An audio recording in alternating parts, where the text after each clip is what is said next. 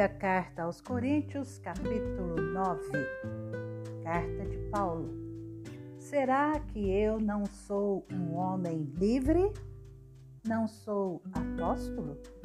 Não vi Jesus, nosso Senhor? Por acaso vocês não são fruto do meu trabalho no Senhor? Se não sou apóstolo para outros, certamente o sou para vocês porque vocês são o selo do meu apostolado no Senhor. A minha defesa diante dos que me questionam é esta: será que nós não temos o direito de comer e beber? Será que não temos o direito de levar conosco uma mulher crente como esposa, como fazem os demais apóstolos, os irmãos do Senhor e Cefas? Ou será que somente eu e Barnabé temos de trabalhar para viver?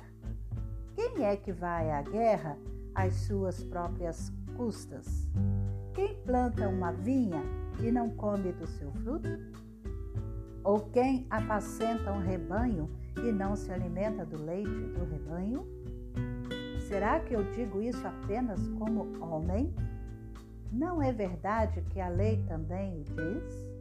Porque na lei de Moisés está escrito: não amarre a boca do boi quando ele pisa o trigo. Por acaso Deus está preocupado com bois? Será que não é certamente por nossa causa que ele está dizendo isso? É claro que é por nossa causa que isso está escrito, pois quem lavra deve fazê-lo com esperança e o que colhe deve fazê-lo na esperança de receber a parte que lhe é devida. Se nós semeamos entre vocês as coisas espirituais, será muito recolhermos de vocês bens materiais? Se outros participam desse direito sobre vocês, não o temos nós em maior medida? Entretanto, não fizemos uso desse direito. Pelo contrário, suportamos tudo para não criarmos qualquer obstáculo ao Evangelho de Cristo. Vocês não sabem que os que prestam serviços sagrados se alimentam do próprio templo e que os que servem ao altar participam do que é oferecido sobre o altar? Assim também o Senhor ordenou aos que pregam o Evangelho que vivam do Evangelho. Eu, porém, não tenho feito uso de nenhuma destas coisas e não escrevo isto para que assim se faça comigo. Preferiria morrer a deixar que alguém me tire esta glória. Se anuncio o Evangelho, não tenho de que me gloriar, pois sobre mim pesa essa obrigação porque ai de mim se não pregar o Evangelho. Se o faço de livre vontade, tenho recompensa, mas se o faço por obrigação, é porque uma responsabilidade me foi confiada. Nesse caso, qual é a minha recompensa? É que, anunciando o Evangelho, eu o apresente de graça, para não me valer do direito que ele me dá porque, sendo livre de todos, fiz-me escravo de todos, a fim de ganhar o maior número possível.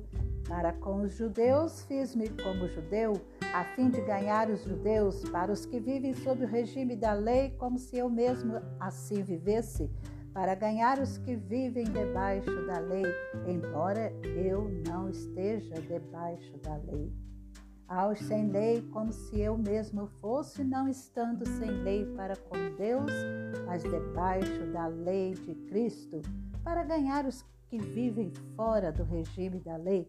Fiz-me fraco para com os fracos, a fim de ganhar os fracos. Fiz-me tudo para com todos, a fim de, por todos os modos, salvar alguns. Tudo faço por causa do Evangelho para ser também participante dele? Vocês não sabem que os que correm no estádio, todos na verdade correm, mas um só leva o prêmio? Corram de tal maneira que ganhem um prêmio.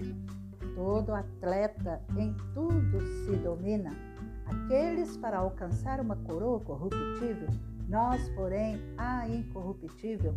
Assim corro também eu, não sem meta, assim luto, não como desferindo golpes no ar, mas esmurro meu corpo e o reduzo à escravidão para que, tendo pregado a outros, não venha eu mesmo a ser desqualificado.